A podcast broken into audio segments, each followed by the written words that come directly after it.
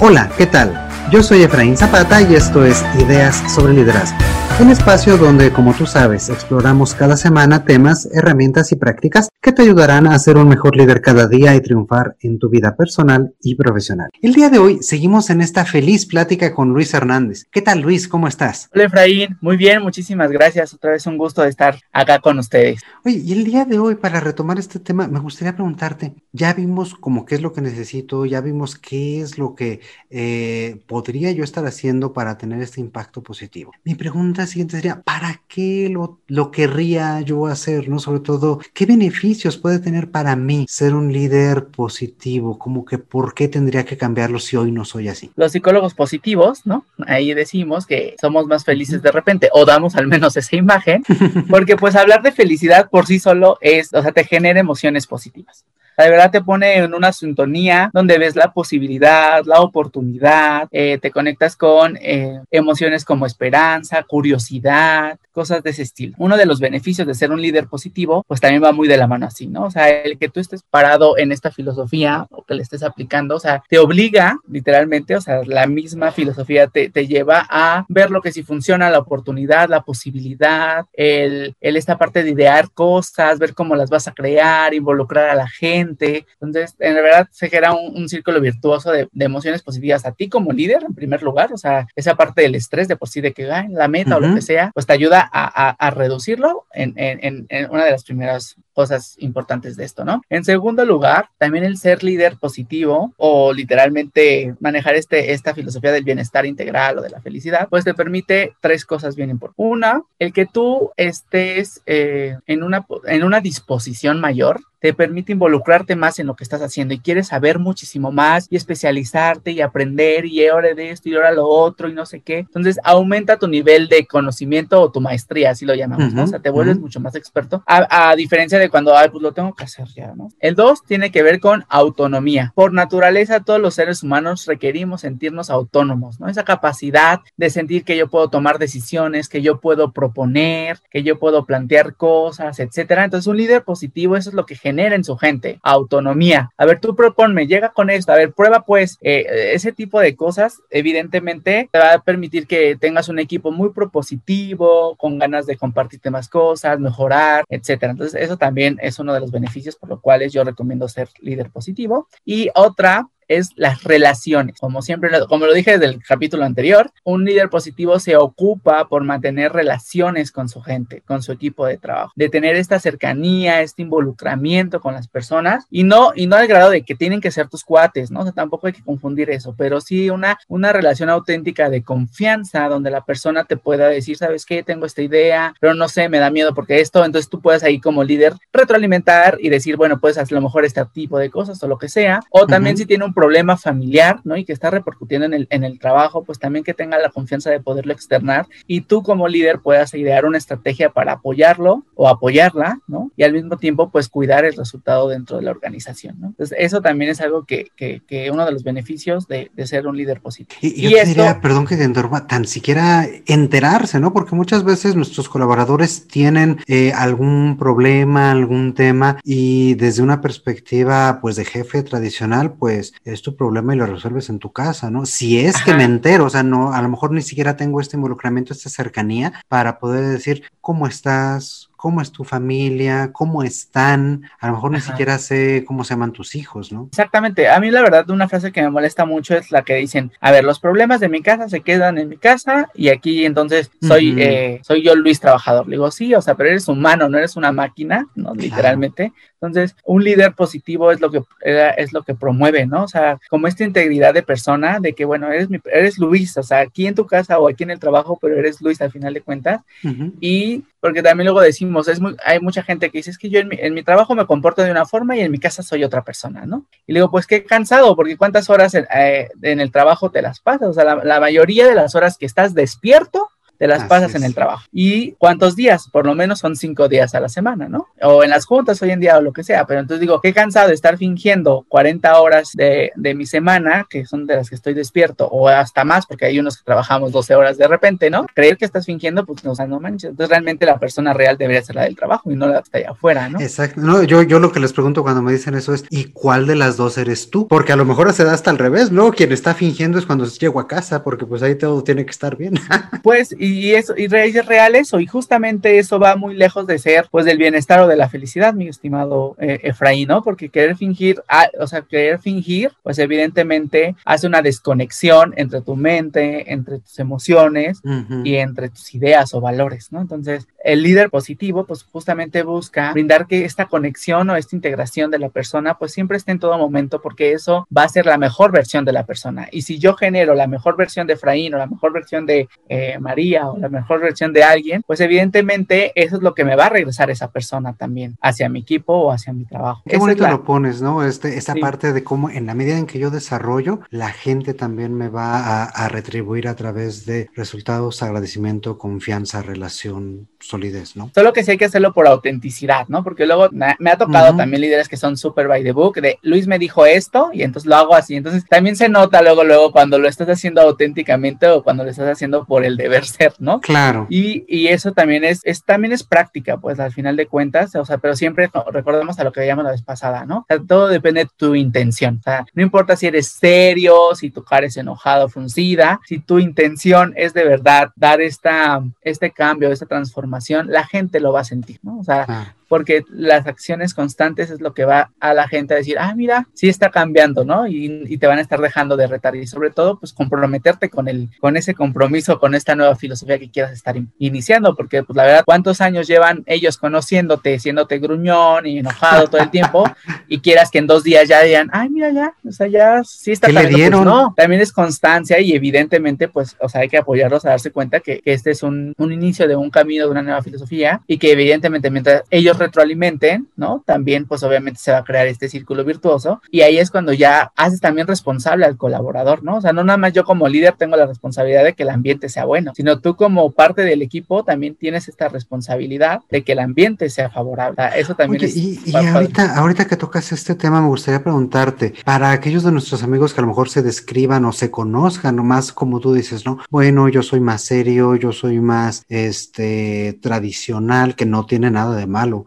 este, yo soy más este, realista que optimista, no me veo haciendo esto. ¿Qué les recomendarías para, para que iniciaran, para que se dieran a ellos mismos este permiso de poder empezar a cambiar algunas cositas? De hecho, yo tuve una líder que era súper negativa todo el tiempo, ¿no? O sea, siempre veía lo malo y, y, siempre que llegaba de una junta con, con el jefe de, ahora sí que con sus jefes, llegaban, ahora sí ya, nos va a ir muy mal, no sé qué. Entonces, alarmaba a la gente, o sea, contagiaba como esa, esa, esa angustia hasta que yo le dije, digo, a ver, primero tienes que hacer esta, esta reflexión eh, y, y, retar la creencia que ahorita te está generando, ¿no? Porque luego disfrazamos realista con negatividad. O sea, de verdad, a ver, ¿estoy siendo realista o ya estoy cayendo en la negatividad o, la o el ser pesimista? Esa, es una de las preguntas. Eh, ¿Cómo saber que estoy cayendo en, eh, en, el, en el pesimismo a ser realista? Es cuando ya tu angustia o tu ansiedad está superando tu capacidad de tomar una decisión o, de, o tu forma de expresar o para tomar alguna acción puntual, ¿no? O sea, si te está nublando eso es porque probablemente ya estás siendo muy negativo en vez de realista. Entonces ahí primero es compartirlo y externarlo. Luego dos, de ahí es ver, ok, bueno, a ver, yo estoy interpretando, yo soy negativo, yo me considero este serio. Digo, a ver, o sea, de verdad con todas las personas soy serio. O sea, de plan así, las 24 horas, 365 días, ¿soy serio? Hay gente que va a decir, no, pues la neta,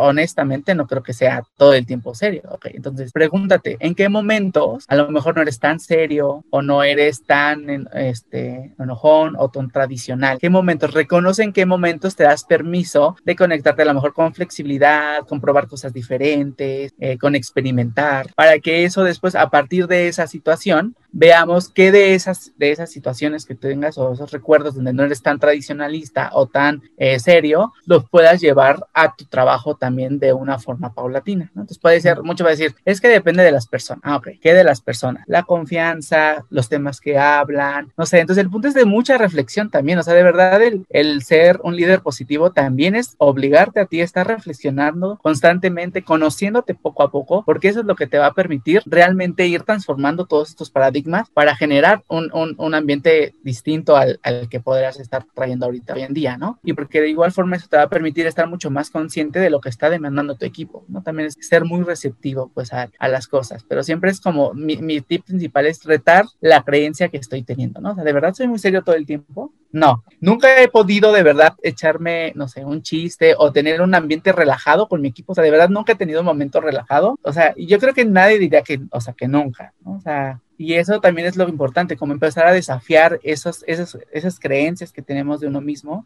porque eso es lo que podría estar limitando probar cosas diferentes. Ese no sé si es un buen tip. Yo creo que sí, yo creo que sí, nos invita, como bien dices, a retar nuestra forma de pensar, a retar cómo estamos eh, trabajando y cómo estamos interactuando con nuestro equipo.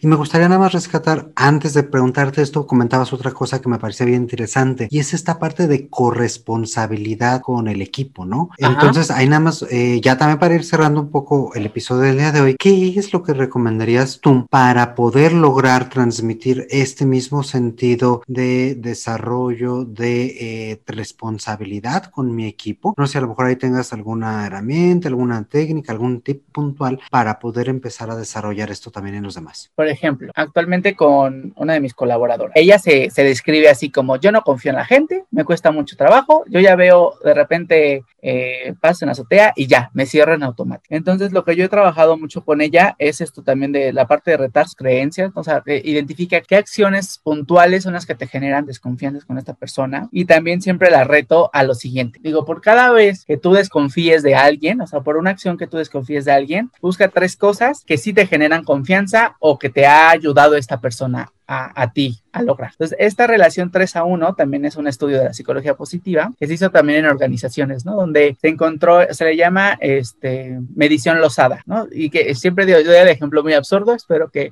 eh, les quede más claro. O sea, para los que cocinan o para los que no cocinan, por ejemplo, por una de arroz, para que te salga el arroz muy bonito, ¿cuántas de agua se necesitan? ¿Tú sabes, Afraín? Para que salga pues me imagino que tres, por lo que estás queriendo decir. bueno, no, en realidad serían, eh, en, en la cocina son dos, ¿no? O sea, Ajá. por una de, de, arroz son, son dos de agua y así el arroz te queda súper esponjadito y rico y todo, ¿no? Okay. Entonces, esta parte del 3 a 1, encontraron esta medida losada en, en, en, las organizaciones, donde la gente que florece, que realmente crece, es porque por cada cosa catastrófica o por cada eh, amenaza que pueda tener o encontrar la persona o momento no agradable, por una, tendría que compensarlo con tres cosas positivas, ¿no? De, bueno, a ver, okay. está pasando esto, pero podríamos hacer A, o se me ocurre también hacer B, o podemos pedir apoyo a C, ¿no? Uh -huh. Entonces, esta, este pensamiento de 3 a 1 es, se, se, encontró en esas empresas que fueron empresas que fueron floreciendo o creciendo, ¿no? De forma exponencial. A diferencia de otras empresas donde estaban 10 cosas positivas por una negativa. Entonces, esas empresas, por ejemplo, perdían el piso, no lograban crecer, porque evidentemente estaban, pues, en una realidad que no existía, ¿no? Estaban uh -huh. fantaseando en realidad. Y por otro lado, estaba el invertido. Del 10 negativas versus 1 positiva, pues también era gente, eran empresas que no florecían o, o, personas que no florecían porque la negatividad los limitaba, no tomaban acción, no probaban, no experimentaban, no hacían cosas y evidentemente la empresa se estancaba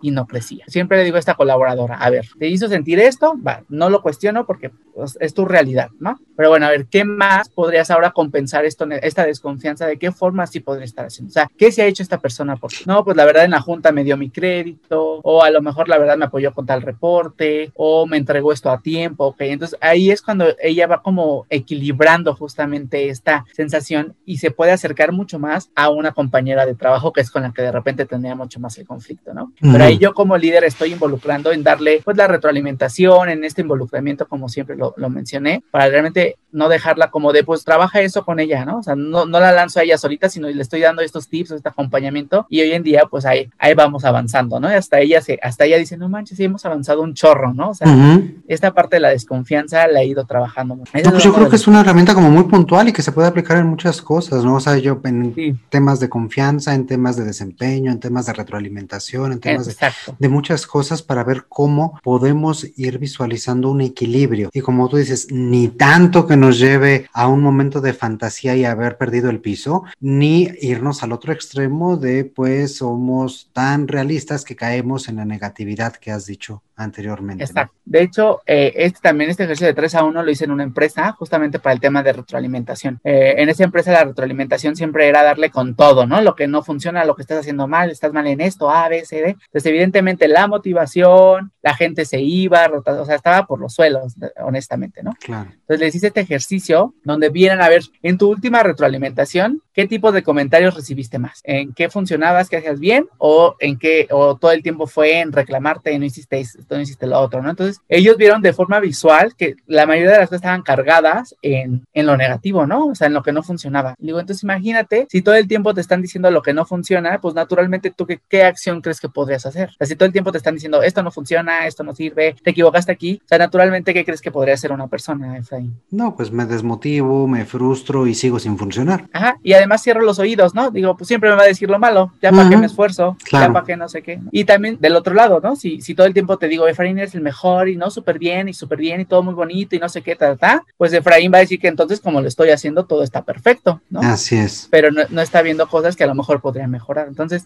este 3 a 1 justamente es la invitación en las retroalimentaciones, ¿no? O sea, cuidar en cada retroalimentación que tú des, pues buscar este equilibrio, esta, esta losada de 3 a 1. Pues. Y yo siempre lo he dicho, o sea, es una medición que la ciencia encontró, pero tampoco es que sea así, que forzosamente tiene que ser 3 a 1, pero entender pues claramente la esencia. Un equilibrio. De, lo que se refiere. Exactamente. Oye, ya para ir cerrando el día de hoy, a todos nuestros invitados nos encanta hacerles una pregunta. Y en tu caso, que pues nos has descrito en el episodio anterior como esta evolución creo que va muy, muy ad hoc. Entonces, si pudieras regresar tal vez 5 o 10 años en el tiempo y darte a ti mismo un consejo sobre liderazgo y con esta este, perspectiva que nos compartías de que pues al inicio de tu carrera tal vez no encontrabas este, este tema, ¿no? De, de cómo sentirte bien en tu trabajo. ¿Qué recomendación te darías a Luis de hace 10, este, 15 años? Pues justamente eh, esta parte de no esperar que mi líder formal o estructural sea el que realmente me, me este, ¿cómo se llama?